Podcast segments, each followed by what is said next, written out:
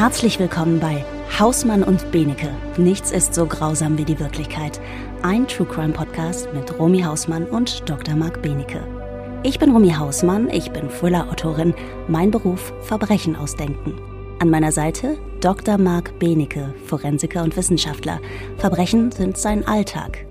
In diesem Podcast betrachten wir Verbrechen aus zwei völlig unterschiedlichen Perspektiven. Verbrechen, die so absurd, so klischeehaft, zufallsbehaftet und grausam sind, dass man sie sich als Autorin nicht ausdenken könnte. Denn nichts ist so grausam wie die Wirklichkeit. Marc, wir haben es heute mit einer Familiengeschichte zu tun. Unser Motiv ist Verrat.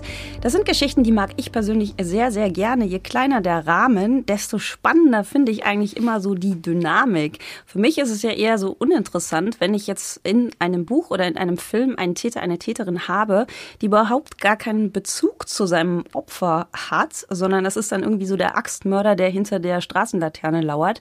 Aber so Familiengeschichten finde ich persönlich immer sehr, sehr interessant. Ja, die sind tatsächlich auch häufig, ne? dass es in der erweiterten Familie also insbesondere die Missbrauchsfälle gibt, also äh, sexueller Missbrauch, Gewaltmissbrauch, wenn du so willst, seelischer Missbrauch oder so. Das ist tatsächlich in den Familien, äh, wie soll ich sagen, verankert leider. Äh, und so gesehen hast du da, glaube ich, ein reiches Meer an Fällen, aus denen du schöpfen könntest. Nur ist es so, dass viele der Fälle halt als irgendwie uninteressant wahrgenommen werden oder alltäglich wahrgenommen werden oder halt auch sehr stark verschleiert werden, auch von den Opfern, weil die auch keinen Bock haben, das dann nochmal auszuwalzen später. Ne? Also ich habe heute auf jeden Fall was überhaupt nicht Alltägliches für dich. Wir sind heute im Jahr 1985 in Kalifornien und hier in Garden Grove, Kalifornien, lebt in einem hübschen Bungalow die Familie Brown. Und bei den Browns haben wir es mit einer sehr ungewöhnlichen Familienkonstellation zu tun. Du musst jetzt sehr aufmerksam sein, die Personalie ist groß. Wir haben den Vater David, der ist 32 Jahre alt und ein Unternehmer im IT-Bereich. Seine Frau Linda ist 23. Zusammen haben die ein Baby, die neun Monate alte Crystal. Dazu wohnt auch noch Lindas 17-jährige Schwester Patty mit im Haus, also Davids Schwägerin, und in einem Wohnwagenanhänger im Garten die 14-jährige Cinnamon, Davids Tochter aus erster Ehe. Die wohnt da draußen, weil im Haus einfach kein Platz mehr ist. Es ist aber ein sehr komfortabler Wohnwagenanhänger. Die hat da auch einen Plattenspieler und kleine Gardinchen. Also das ist ganz reizend. Es ist die Nacht zum 19. März. David ist gerade mit seinem Auto weggefahren. Er leidet nämlich an Schlafstörungen. Und wenn er nachts nicht zur Ruhe kommt, dann fährt er, um seine Frau Linda nicht zu wecken, gerne an die Küste. Der Vater ist also aus dem Haus, als die 14-jährige Cinnamon in das Schlafzimmer schleicht, wo ihre Stiefmutter Linda schläft. Cinnamon hat eine Waffe in der Hand, sie atmet durch, lädt durch, greift sich so ein Zierkissen vom Sessel neben dem Bett was den Knall dämmen soll und drückt dann ab. Der Schuss reißt Linda aus dem Schlaf und gleichzeitig ein großes rotes Loch in ihre Brust. Panisch rennt Cinnamon aus Lindas Zimmer in das von Patty. Ihre 17-jährige Stieftante steht da mit aufgerissenen Augen völlig erschrocken und hat Baby Crystal auf dem Arm.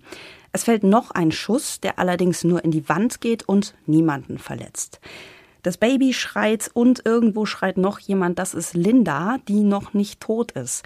Cinnamon stürmt zurück ins Elternschlafzimmer, drückt nochmal ab und dann ist es still. Cinnamon lässt die Waffe fallen, die ihrem Vater gehört, rennt ins Bad und spült mit einem großen Glas Wasser jede Menge Pillen hinunter. 36 Stück eines Blutdrucksenkers sind das, dazu noch eine Handvoll Schmerztabletten. Dann taumelt sie in den Garten hinaus. Sie hat in ihrer Hand einen Abschiedsbrief. Sie kriecht in die Hütte ihres Hundes hinein, rollt sich dort zusammen. Dass sie sich übergibt und einlässt, merkt sie schon gar nicht mehr. Also sie versucht sich das Leben zu nehmen. Was mich interessiert, also man hört ja immer, dass es in den USA auch die verrücktesten Pillen gibt. Ne? Ich habe mal irgendwo gelesen, dass es heutzutage aber gar nicht mehr so einfach ist, sich mit Pillen zu suizidieren. Wie, wie ist das? Ja, das ist heute so, dass häufig Bitterstoffe natürlich beigemischt werden, so damit es eklig schmeckt. Dann gibt es auch Farbstoffe, damit du das in jemand anderem nicht einfach ins Getränk rühren kannst und dergleichen. Da, das ist auch einer der Gründe für die Bitterstoffe. Dann gibt's äh, tatsächlich auch Mittel, die Erbrechen auslösen können. Ist äh, so. Und mh, mm, eigentlich war es auch schon früher sich schwierig sich umzubringen. Nur da waren teilweise die Mengen die in einer Tablette waren noch relativ hoch. Bei den Betäubungsmitteln beispielsweise. Generell glaube ich, wissen die meisten Leute auch nicht, welche, weil du gerade von so einer Mischung aus Medikamenten gesprochen hast, welche Mischung aus Medikamenten sinnvoll sein könnte. Also auf der einen Seite, sagen wir es mal so, auf der einen Seite ist es kinderleicht, wenn du weißt, wie es geht, mit Medikamenten dich zu töten. Auf der anderen Seite wissen es die meisten Leute aber nicht und schmeißen dann einfach irgendwas in irgendeiner Kombination rein und dann klappt es halt nicht richtig. Hm. Aber haben wir das öfter? Also wir haben jetzt, was ja schon mal ungewöhnlich ist, eine 14-jährige Täterin. Ist es also wie, wie oft kommt es vor, dass jemand nach einer Tat dann versucht, sich auch umzubringen? Also passiert das relativ oft? Ja, eigentlich schon auf eine Art. Es ist jetzt nichts, was im Kriminalgeschichtenbereich oder so besonders interessant wäre, weil dann weißt du ja, wer es war und das Rätsel ist nicht besonders groß, deswegen wird das nicht so gerne erzählt. Aber einmal gibt's diese erweiterten Suizide, die sind schon sehr, sehr häufig, dass Menschen dann sich selbst töten, entweder weil sie der Meinung sind, der Rest der Familie oder ein Teil der Familie hat es verdient und sich dann selber mit töten. Oder weil irgendwelche ganz komplizierten Beziehungsdinge eine Rolle spielen. Also beispielsweise ein Klassiker wäre ein Fall von uns, der Vater, der zu seiner Frau sagt, du wirst unser gemeinsames Kind nie mehr wiedersehen und da sehr viel Häme und Hass und Rachegefühle eine Rolle spielen, geht dann in den Wald, sorgt dafür, dass das Kind tatsächlich auch verschwindet, also getötet wird, aber so, dass die Leiche nicht gefunden wird, sodass es dann kein Grab und dergleichen geben kann äh, und sich dann selber tötet und dann also äh, sich da in seiner Bitterness dann toll findet und glaubt, er hat jetzt da einen supergeilen Racheplan geschmiedet. Stimmt ja eigentlich auch, nur es ist halt total psycho natürlich. Ähm, es gibt auch so plötzliche erweiterte Suizide, wo dann einfach die Familie mit in den Abgrund gerissen wird, beispielsweise weil jemand sich für den Wichtigen hält, also ich bin der, der die Familie versorgt, wenn ich die Familie nicht mehr versorgen kann, weil ich jetzt meinen Job verloren habe und alles schiefgegangen ist, dann bringe ich auch direkt jetzt meine Ehepartnerin, meinen Ehepartner mit um, also das gibt's auch. Also es ist durchaus jedem bekannt in unserem Bereich, dass du mit erweiterten Suiziden was zu tun hast. Ob das wirklich immer erweiterte Suizide sind, ist natürlich dann eine andere Frage. Es kann natürlich auch sein, dass es in Wirklichkeit ein Hassdelikt gegen eine andere Person ist. Das ist natürlich in Wirklichkeit genauso häufig.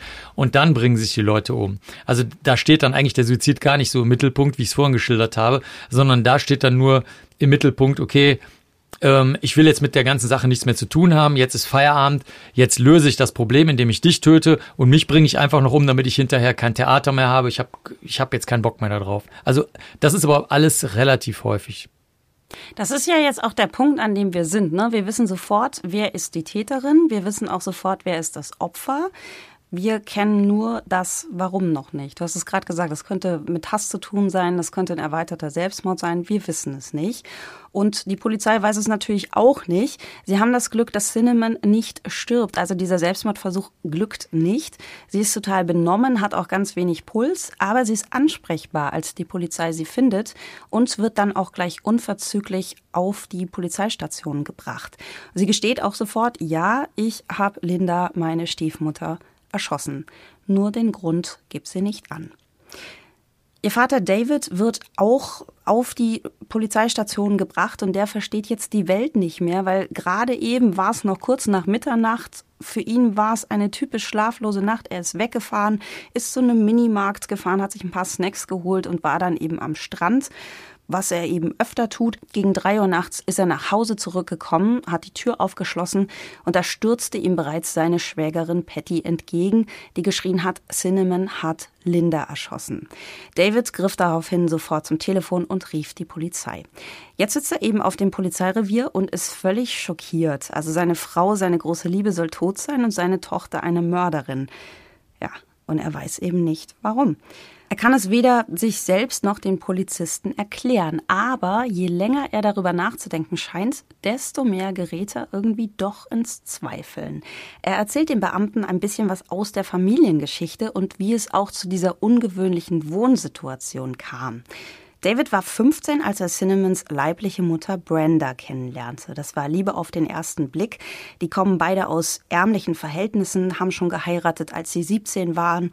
Zwei Monate später, im Juli 1970, wurde auch schon Cinnamon geboren. Und das ist ganz interessant, also dieser Name Zimt, ne? also sie ist nicht bei den Spice Girls. Sie sollte einen ganz ungewöhnlichen Namen von ihren Eltern bekommen, für den Fall, dass sie mal berühmt würde.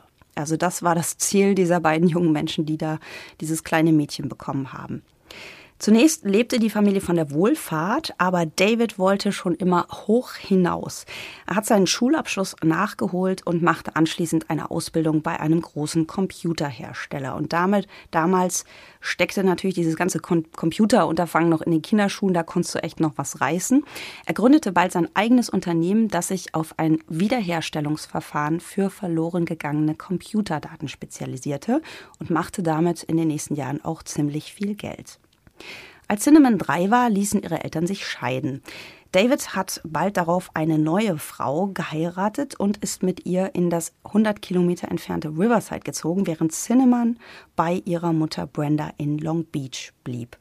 Nur an den Wochenenden hat sie ihren Daddy besucht und das war immer ein großes, großes Highlight, weil zu Hause musste sie immer den Abwasch machen und lernen und der Mama helfen und bei Papa, da ging es eben nach Disneyland und alles war viel lockerer und viel entspannter. Nach einer Weile hat auch Cinnamons Mutter wieder geheiratet und hat noch ein Baby bekommen und das hat das Ganze eigentlich auch nicht leichter gemacht.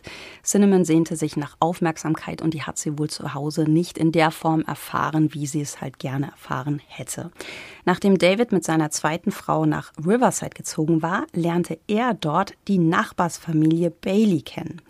Mutter Ethel, die von ihrem Ehemann sitzen gelassen worden war, hatte elf Kinder unter anderem die Töchter Linda und Patty, aber kein Geld.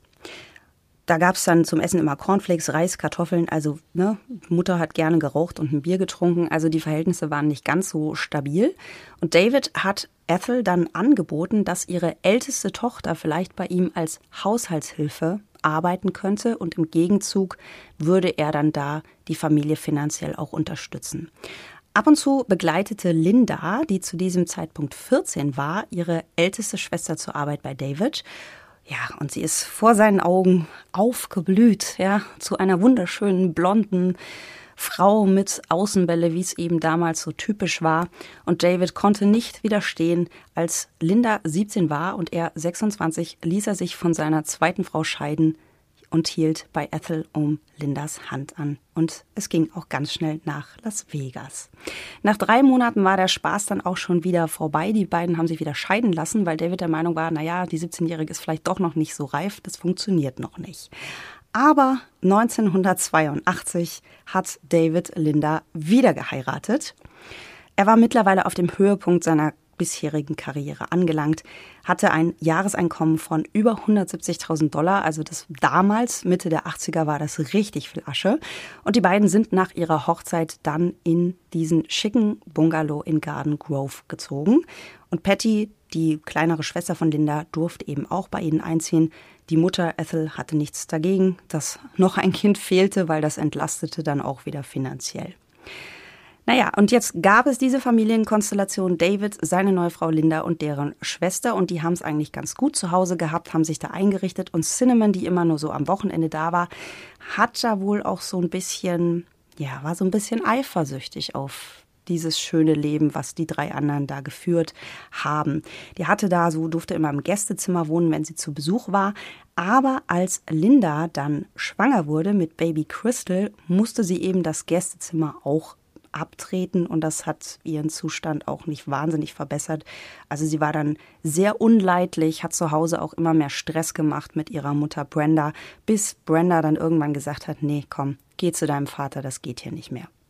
Während David also so ein bisschen die Familiengeschichte erzählt, wird auch Patty vernommen und Patty sagt eben auch, ja, ich glaube, Cinnamon hat Linda gehasst. Sie hatte das Gefühl, dass Linda ihr den Papa wegnimmt und deswegen hat sie sie umgebracht. Wenn jetzt ähm, ein Verbrechen geschieht innerhalb einer Familie, werden Kinder da auch automatisch mit überprüft oder passiert das eigentlich nur, wenn es so spezielle Hinweise gibt?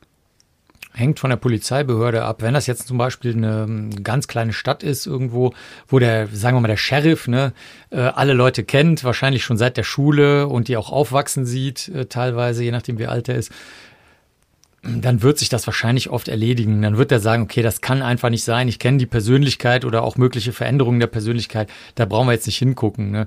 Das könnte schon mal passieren wenn das in einer anderen Umgebung ist, wo man sagt, ja, okay, wir sehen jetzt nicht, wer in Betracht kommt, dann müssen wir jetzt schon mal auch an die Familie denken, weil im familiären Nahfeld immer was passieren kann.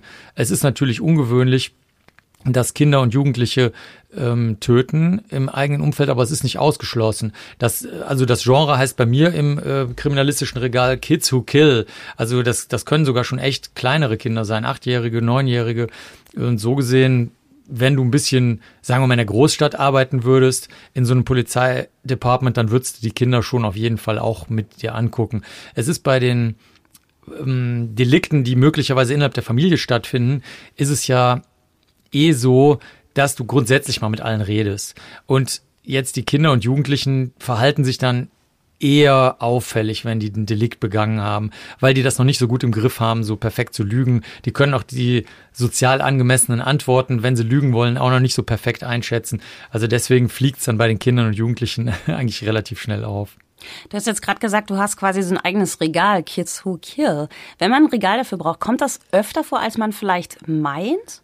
Nö, ich glaube, das ist meine Stichprobe, weil ich das halt ganz interessant finde, äh, zu fragen, ist es wirklich die Umgebung, ist es doch eine psychische Krankheit, die sich schon früh durchdrückt, äh, Psychosen oder so, äh, wie ist die Auswirkung in sozioökonomisch sehr schlechten Verhältnissen davon, dass die Kinder dann einfach auch aus dem nachbarschaftlichen Umfeld wenig Unterstützung bekommen. Also dieses typische Weggucken, was, was ich äh, vorhin schon kurz angedeutet habe, das interessiert mich einfach, weil es ein schönes Schlaglicht darauf wirft, wie die kriminelle Entwicklung nachweislich durch die Umgebung beeinflusst wird und nicht nur durch Geschwätz oder dadurch, dass es sich gut anhört oder eine tränenreiches Märchen vor Gericht ergibt. Also häufig stimmt's einfach wirklich und das kannst du bei den Kids to Kill halt sehr, sehr gut sehen, weil da haben die einfach hauptsächlich nur ihr persönliches Nahumfeld, was sie noch zusätzlich zu der möglicherweise genetisch vorliegenden oder durch Stressfaktoren oder durch sexuellen Missbrauch oder sonstigen häuslichen Missbrauch vorliegenden ähm, Grund ähm, jetzt stärken oder schwächen kann in ihrer Persönlichkeit. Also das liegt, glaube ich, eher an mir, dass ich da so viele Berichte von habe.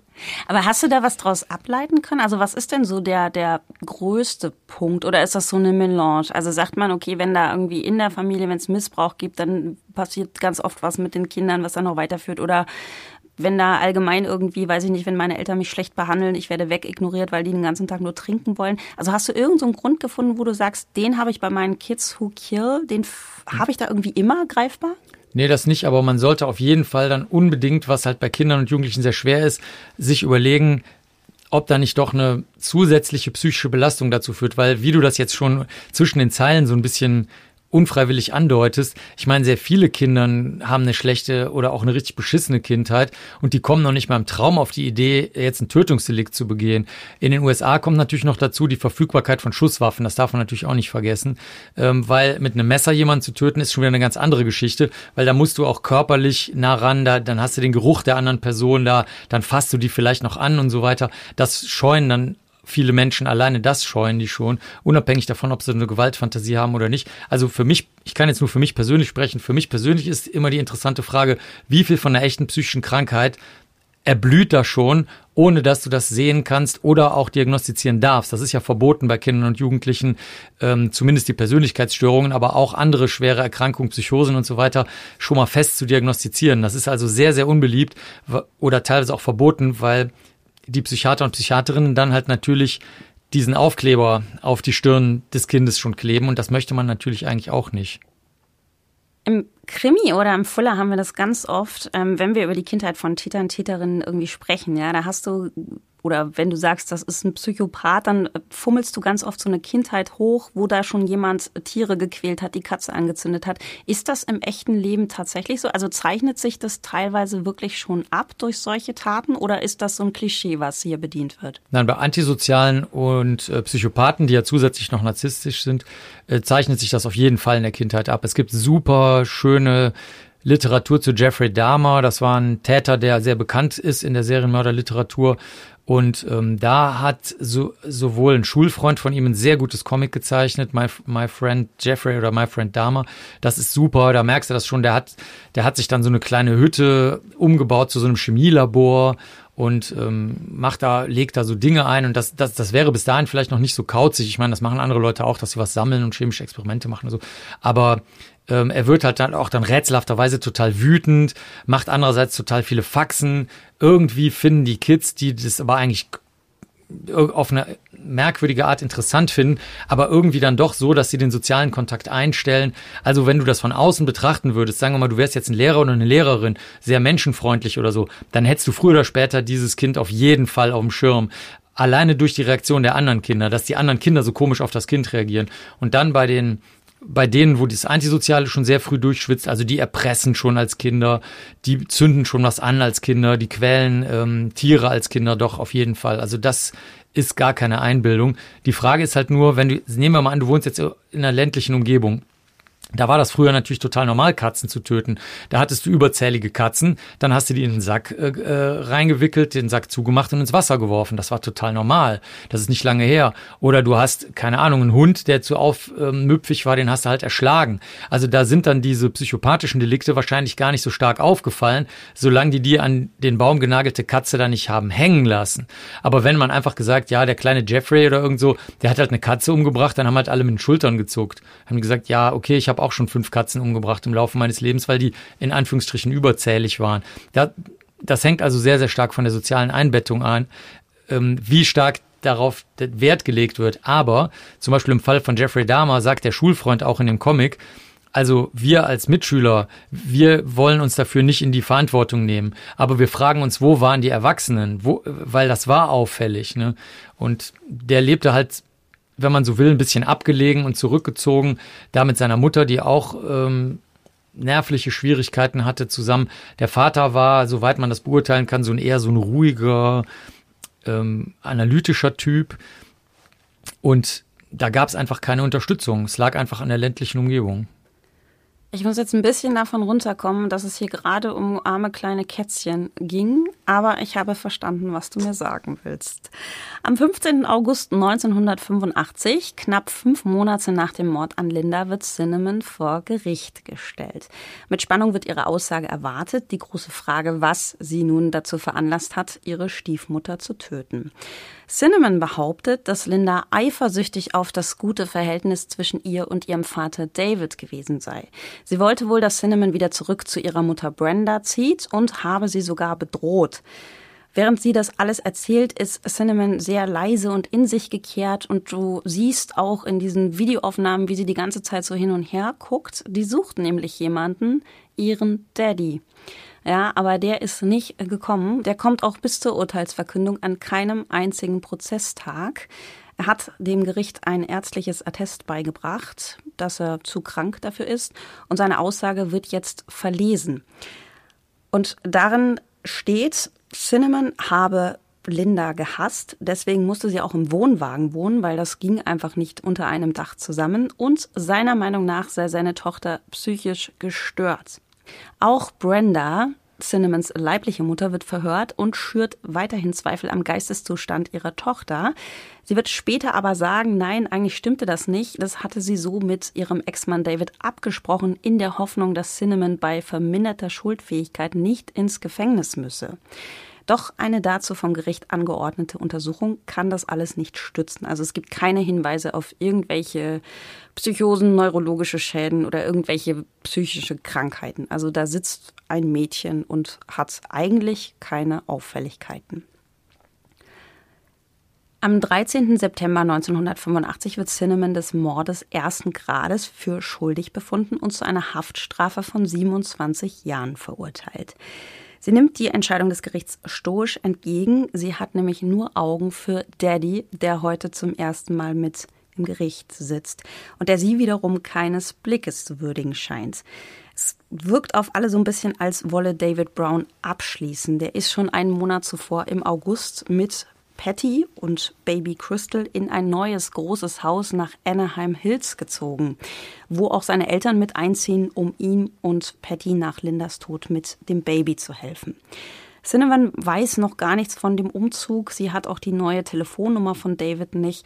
Aber sie hat momentan sowieso andere Probleme. Sie möchte nämlich eine mustergültige Gefangene werden, um vielleicht doch noch die Chance auf eine vorzeitige Entlassung zu bekommen ihr Daddy hat ihr natürlich auch versprochen, dass er sich darum kümmert, aber irgendwie ist das gerade so ein bisschen schwierig. Also er kommt jetzt eben auch nicht mehr zu Besuch Und äh, sie erfährt dann fast nebenbei von ihrem Opa, Davids Vater Arthur Brown, was so außerhalb der Gefängnismauern vor sich geht.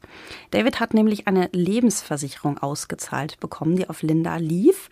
Eine stolze Summe von, also wir sind ja immer noch Mitte der 80er Jahre, von 800.000 Dollar. Ich weiß, ich kann dir nicht sagen, was das heutzutage wäre, aber es ist richtig viel Geld. Und davon hat er sich jetzt einen neuen teuren Sportwagen gekauft und die Villa in Anaheim Hills, die er nun mit Patty und Baby Crystal bewohnt. Und Patty ist im Übrigen schwanger. Der Opa sagt, ja, angeblich von einem gewissen Dark Zwinky Zwonky. Cinnamon äh, weiß jetzt gar nicht, was sie da so mit dieser Information anfangen soll. Sie glaubt, dass Opa sich da vielleicht so ein bisschen irrt. Also sie kennt keinen Duck und was dieses Rumgezwinkere soll, weiß sie eben auch nicht. Weil, ähm, ja, sie hat große Hoffnung, dass ihr Daddy sie bald aus dem Gefängnis rausholen will. Sie muss erst davon erfahren, dass ähm, ein weiteres Baby geboren wird, nämlich Pattys Baby Heather Nicole. Und dass Daddy sich weitere 15 Autos gekauft hat. Sie muss auch erfahren, dass Patty nach Lindas Tod begonnen hat, deren Kleider und Schmuck zu tragen. Und das, wo Cinnamon nun seit drei Jahren im Gefängnis sitzt. Also Daddy macht sich's da draußen anscheinend ganz schön fett. Und das ist ein Leben, das eigentlich niemand anderes als Cinnamon ihm ermöglicht hat. Im Juli 1988 bittet sie darum, dass sie eine Aussage machen darf. Die Wahrheit über Lindas Tod. Marc, hast du schon eine Idee, wohin ich mit dir will? Ja, da gibt es viele Möglichkeiten. Ne? Das, das, also kann eine Missbrauchsbeziehung natürlich sein, äh, die da stattgefunden hat. Hm, es kann sein, dass der Vater was versprochen hat, was er nicht halten konnte. Also da ist an, ist schon eine sehr klebrige Familiensituation, äh, die sich da so darstellt. Es wird sehr klebrig, hör zu.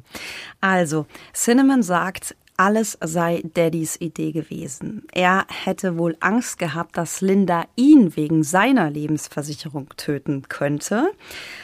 Und er hat zu Cinnamon gesagt, dass ihm wohl nichts anderes übrig bleiben würde, als die Stadt zu verlassen und unterzutauchen, denn er sei sich ganz sicher, dass Linda bereits heimlich an einem Plan schmiede.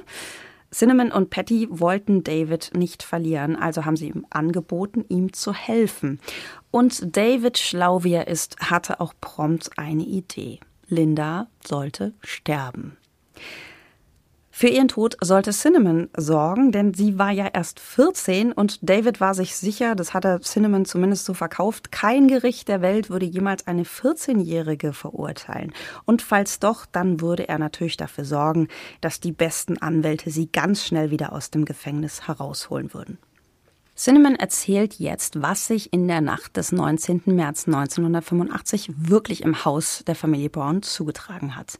Patty hat sich um die Pistole gekümmert, hat die Kugeln reingeladen und Cinnamon hatte schon die Abschiedsnotiz geschrieben. Ihr Selbstmordversuch sollte unbedingt glaubwürdig wirken. Das würde, so David, die Chancen, dass das Gericht ihre Schuldfähigkeit anzweifelte, erhöhen.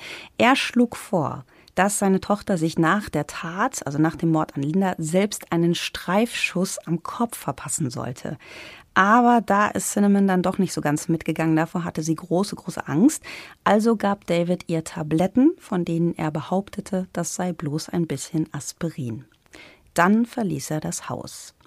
Der erste Schuss hat Linda nicht getötet und das Kissen, das den Knall dämmen sollte, hat sich irgendwie mit der Pistole verklemmt.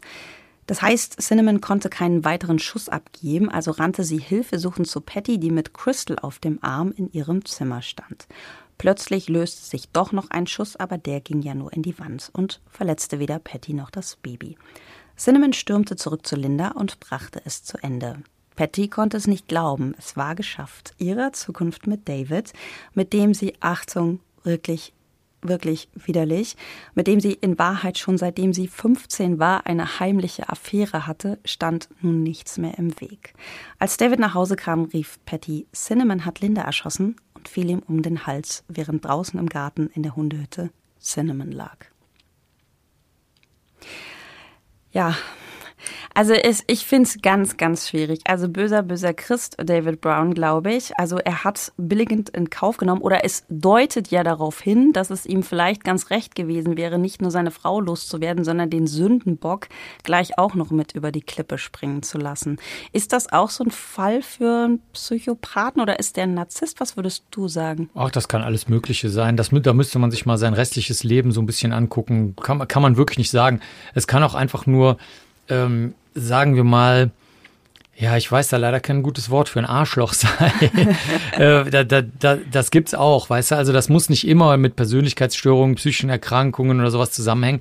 Es kann auch mal einfach sein, dass, dass Menschen einfach ähm, starke Wünsche haben und starke Überzeugungen haben. Weißt du, ich kann mich auch so für den Größten halten, ohne Persönlichkeitsstörung. Ich kann auch einfach total bösartig handeln, ähm, weil ich einfach ein bisschen gewissenlos bin oder so. Ne? Das muss man nicht immer direkt in so ähm, die entsprechenden Schubladen packen.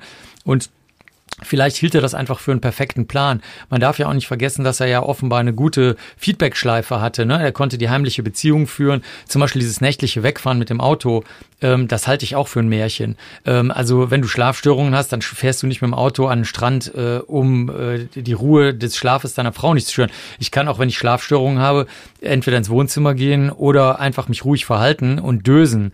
Also das ist auch alles Bullshit. Insofern denke ich mal, wahrscheinlich lebte der in so einem, in so einem riesigen Betrügergeflecht und ob das jetzt Krankheitswert hatte oder Störungswert hatte oder nicht, das spielt dabei echt überhaupt gar keine Rolle. Hast du so ein bisschen das Gefühl, dass wir damit so inzwischen, also gerade so die Ahnungslosen, zu denen ich ja auch gehöre, ich bin ja auch keine Psychologin, ja, äh, dass das so ein bisschen inflationär benutzt wird, immer so diese Frage, ist es ein Psychopath, ist es ein Narzisst? Nö, das nicht unbedingt. Also es ist ja ganz nett, dass Menschen ähm, sich da testen. Ich habe zum Beispiel gerade ein sehr langes Interview für Knackis mit Knackis gemacht, also in der JVA Burg, also im J-Justiz-Vollzugsanstalt äh, Burg. Da äh, mache ich öfter sehr, sehr lange Gespräche, die die auch abdrucken in der, in der von den Knackis gemachten Knastzeitung. Und da haben wir auch drüber geredet. Da haben nämlich gefragt, ja, ist das sinnvoll, wenn wir uns selber mal auf Freigang testen, also dass wir uns an den Rechner setzen bei einem Freund oder einer Freundin und dann gucken, ob wir diese dunklen Charakterzüge haben. Und dann habe ich gesagt, ja, wenn ihr eine gute Begleitung habt, also wenn euch das was nützt, wenn ihr daraus was lernen könnt, wenn ihr eine Sozialtherapie bekommt, die darauf Bezug nimmt, dann macht das auf jeden Fall. Andernfalls ist es eine total sinnlose Information. Und ich denke, das ist hier genauso ich finde es ganz gut, wenn die Durchschnittsbevölkerung, wenn du so willst, oder die Leser und Leserinnen sich dafür interessieren. Nur es sollte dann halt auch in irgendeinem Zusammenhang stehen.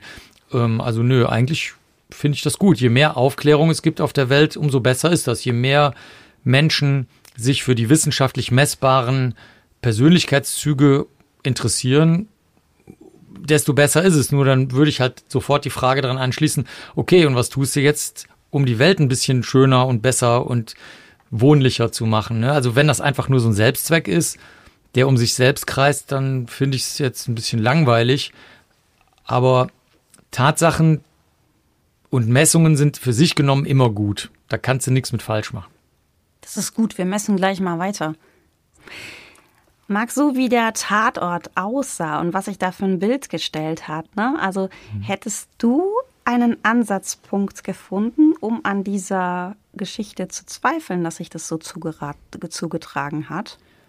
Oder einen ja, Grund gefunden, das mhm. irgendwie nochmal neu zu untersuchen? Weil eigentlich sieht das ja wirklich sehr, sehr eindeutig aus. Ja, also es gibt zwei dicke Dinger da drin, die eigentlich auch sehr offensichtlich sind. Also erstmal, es ist überhaupt kein Grund zu erkennen, warum die Jugendliche oder wie auch immer das Kind, wie auch immer das nennen willst, das macht. Das sollte man sich ganz groß aufs äh, erste Schild schreiben, was man da in seinem Büro hängt, wenn man den Fall bearbeitet. Und das zweite ist dieser zweite Schuss in dem, in dem Zimmer. Warum zur Hölle sollte da der Schuss fallen? Also der passt ja zu überhaupt gar nichts. Ne?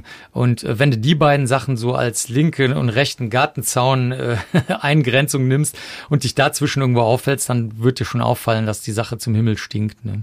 Na, bei dem zweiten Schuss könnte es natürlich so gewesen sein, irgendwie, dass sie vielleicht auch noch versucht hätte, Patty zu töten, weil sie Papa ganz für sich alleine haben wollte. Wobei, Papa war ja da noch gar kein Thema, da hast du recht. Ja, genau. Also das ergibt echt keinen Sinn.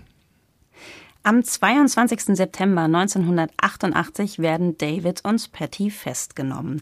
David streitet alles ab. Er rechnet nicht damit, dass ausgerechnet Patty ihm in den Rücken fällt. Aus Angst, ihre kleine Tochter Heather Nicole niemals wiederzusehen, ist sie bereit, vollumfänglich auszusagen und hofft dabei auf Strafminderung. Sie bestätigt Cinnamons Geschichte und auch den Verdacht, der seit geraumer Zeit in Cinnamon keimt. Ja, eigentlich wollte David auch, dass sie stirbt. Und die Medikamentendosis war zumindest so gewählt, wie er meinte, dass sie funktionieren könnte. Eine tote Ehefrau und ein toter Sündenbock, so habe seine Vision des perfekten Verbrechens ausgesehen. David will unbedingt verhindern, dass Patty ihre Geschichte vor Gericht wiederholt und beschließt, das Problem auf andere Art und Weise zu lösen.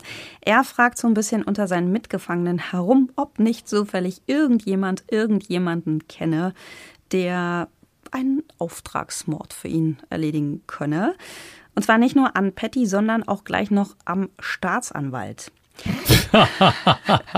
also er will aufräumen. David Brown wow. rollt jetzt hier mal richtig durch die Heide und räumt auf. Er kann nicht ahnen, dass dieser Mithäftling, der sich bereit erklärt, dieses Geschäft für ihn einzufädeln, mit der Polizei kooperiert. Sein Vorhaben fliegt also auf und wird im darauffolgenden Gerichtsverfahren zusätzlich gegen ihn verwendet. Im April 1990 wird er in drei Fällen der Verschwörung zum Mord, der Aufforderung zum Mord und wegen Meineids angeklagt. Der Richter sagt bei der Urteilsverkündung, Sie sind ein furchterregender Mann, Mr. Brown. Gegen Sie wirkt selbst Charles Manson wie ein kleines Mädchen. Die Strafe lebenslange Haft ohne die Chance auf Bewährung. Patty bekennt sich schuldig. Obwohl sie zum Zeitpunkt der Verhaftung schon 21 Jahre alt ist, wird sie nach Jugendstrafrecht verurteilt, weil sie gegen David ausgesagt hat. Mit 25 wird sie aus dem Gefängnis entlassen. Sie kämpft um das Sorgerecht für ihre kleine Tochter Heather Nicole, heiratet einen Gefängniswärter und bekommt von ihm zwei weitere Kinder. 1992 wird Cinnamon entlassen, nach sieben statt der ursprünglich verhängten 27 Jahren. Sie heiratet auch und bekommt ebenfalls Kinder. Zu Patty und David hat sie keinen Kontakt mehr. Über Cinnamons Fall hat die amerikanische Autorin Anne Rule in Zusammenarbeit mit Cinnamon ein Buch geschrieben, If You Really Loved Me, wenn du mich wirklich liebst. Das hatte nämlich David Brown zu Cinnamon gesagt, als er sie mit dem Mord an Linda beauftragt hatte. David stirbt im Alter von 61 Jahren 2014 im Gefängnis eines natürlichen Todes.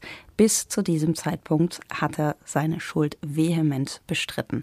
Und jetzt kommt echt was Krasses, was mich zuerst total geschockt hat, bis ich dachte, vielleicht verstehe ich es. Und zwar, du erinnerst dich an Baby Crystal. Ich habe Baby Crystal für mein Buch ausfindig gemacht, weil ich war auf ihren YouTube-Kanal gestoßen. Sie macht da immer so kleine Videos aus ihrem Alltag. Und da zeigt sie einmal in ihrem Wohnzimmer, da hat sie so eine Kommode und da stehen Fotos von ihrer Mutter und von ihr als Baby und die Urne mit der Asche ihres Vaters. Und es hat mich wahnsinnig schockiert im ersten Moment, weil ich dachte, oh mein Gott, du weißt so nachweislich, was dein Vater für ein Mensch war und du stellst die Urne ausgerechnet neben die Fotos deiner Mutter, die er ja auf dem Gewissen hat. Und es hat mich wahnsinnig schockiert. Und je länger ich darüber nachdachte, desto mehr dachte ich, dass das vielleicht auch so ein Versuch ist, so alle ihre Anteile anzunehmen. Weißt du, wie ich meine? Irgendwie zu akzeptieren, mhm. das ist mein Vater und er hat was Schlimmes gemacht, aber es ist eben mein Vater. So und ich, ja, also alles, was er vielleicht ist, das habe ich zum Teil vielleicht auch in mir. Und wenn er ein Monster ist, dass man sich vielleicht dann auch fragt als Kind, bin ich dann eben das Kind eines Monsters oder ich bin so ein kleines Monster. Oder er, also er gehört ja irgendwie zu ihrem Leben. Und als ich also das waren so meine Gedanken. Was meinst du? Ja, es kann auch sein, dass es einfach eine Form der Trauerverarbeitung ist, ohne dass sie sich da tiefere Fragen stellt. Äh, es ist aber schon richtig. Ich meine, warum bringe ich das in mein räumliches, persönliches, alltägliches Umfeld rein, das Ganze? Also man könnte ja auch genauso gut sagen, damit schließe ich ab, ich will davon nichts sehen und nichts hören, ne? oder ich ziehe um oder ich will zumindest keine Erinnerungen daran in der Wohnung haben. Ähm, da ist alles möglich. Also bei den Angehörigen, nennen wir sie jetzt mal Angehörige, ähm, in dem Fall hast du wirklich alles von vollkommener, äh, man nennt das radikale Akzeptanz, ne? also vollständiges, bedingungsloses Annehmen der ganzen Sache, ähm, bis zu eben diesem etwas merkwürdigen Herumgeistern äh, und wie du das so gefragt hast, dass man sich da tiefere Fragen stellt über die eigene Persönlichkeit und alles dazwischen. Das kannst du wirklich nicht wissen. Es hängt auch sehr ähm, wieder von örtlichen kulturellen Gegebenheiten ab. Es wäre zum Beispiel auch vorstellbar, dass sie auf eine gewisse Weise meinetwegen stolz ist darauf, dass das irgendwie ein interessanter Kriminalfall war, äh, weil das ihr so einen gewissen Lebensinhalt gibt. Also da ist wirklich alles vorstellbar. Das kannst du von außen unmöglich ähm, erraten. Nee, kannst du nicht. Du kannst nur, also ich, ich finde, es sind wahnsinnig ähm, viele Punkte, über die man sich tatsächlich auch den Kopf zerbrechen könnte. Ich fand zum Beispiel auch sehr, sehr spannend, irgendwie die ich nenne sie jetzt Figur, was total absurd ist, weil Cinnamon gibt's ja wirklich. Ne? Also ich merke selber, wie ich manchmal mich immer noch dran erinnern muss, dass wir hier über wahre Fälle sprechen und nicht über irgendeinen Buchstoff, den ich gerade plane. Ne?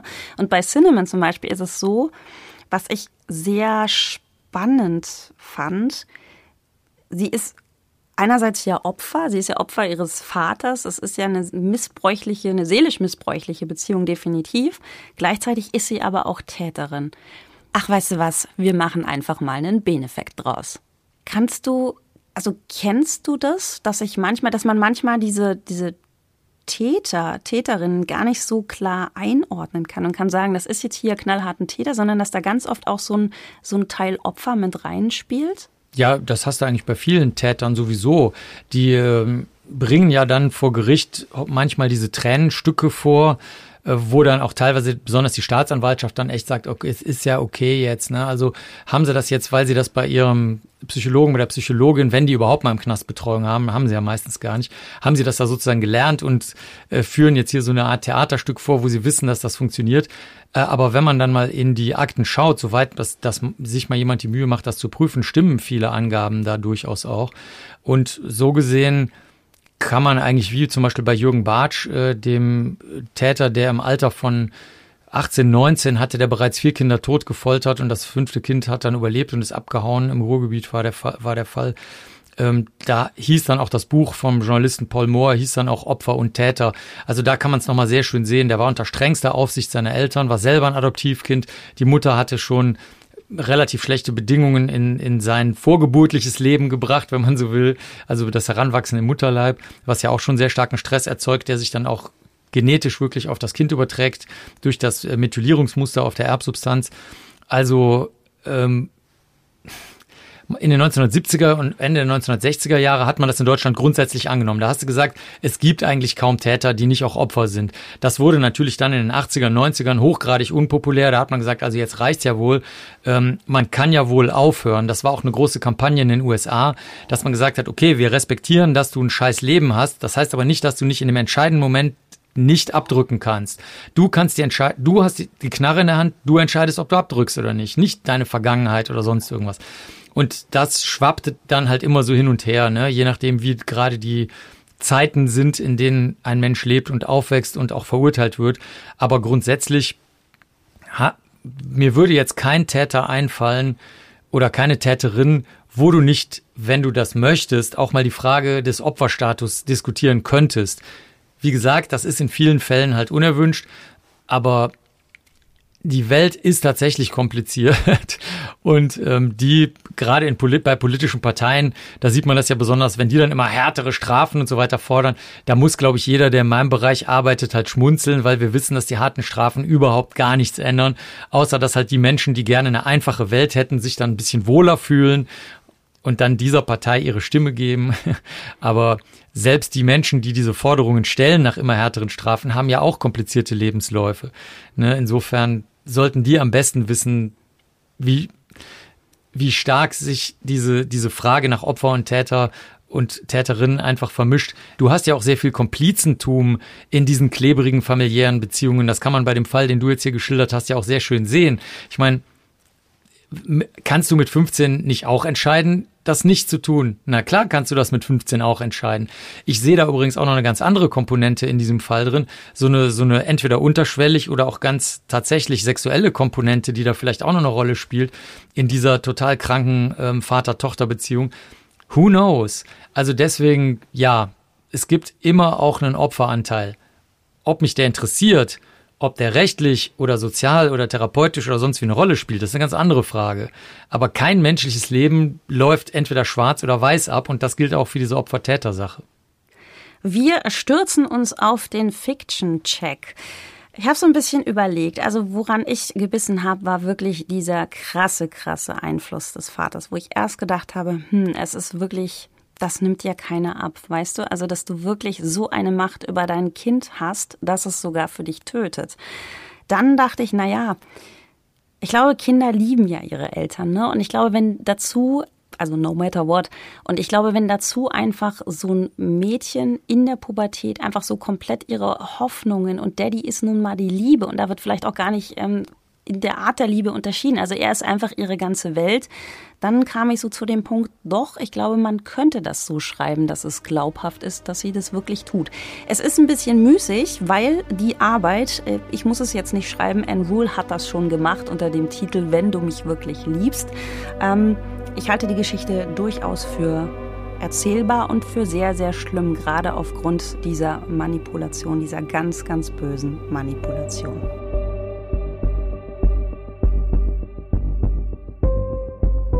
Das war Hausmann und Benecke, ein True Crime Podcast mit Romy Hausmann und Dr. Marc Benecke.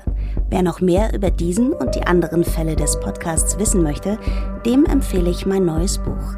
True Crime, der Abgrund in dir, was den Menschen zum Mörder macht. An dieser Stelle bedanken wir uns für euer Zuhören. Ihr könnt diesen Podcast auch abonnieren.